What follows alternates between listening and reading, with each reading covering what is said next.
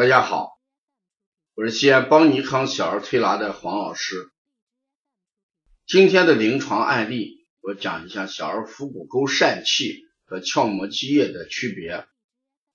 在临床上，呃，好多家长对这个疝气跟鞘膜积液，他认为是一回事儿啊。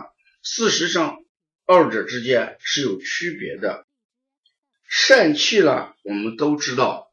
它有两种，一种呢叫脐疝，一种呢叫腹股沟疝气。不管是脐疝还是腹股腹股沟疝气，俗称叫脱肠。也就是说，小孩呢，他这个小肠进入了这个阴囊，因为腹股沟那个地方呢有一个腹膜鞘状突。这个腹膜鞘状突呢，它主要是帮助睾丸降入阴囊或者子宫圆韧带的固定，所以小孩出生之后，这个鞘状突关闭不完全，就是腹膜鞘状突关闭不完全，有可能导致腹腔内的小肠或者网膜。或者卵巢，或者呢输卵管进入这个鞘状突，这个时候就形成了疝气。所以疝气在阴囊里面进来的东西，一定是实质性的东西。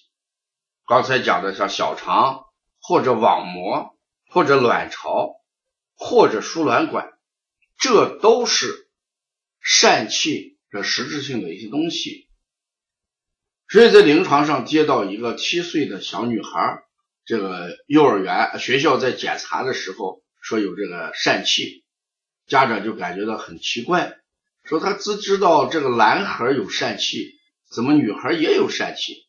事实上，女孩这个疝气也是有的啊，因为都存在着一个什么，嗯，腹膜鞘状突的问题。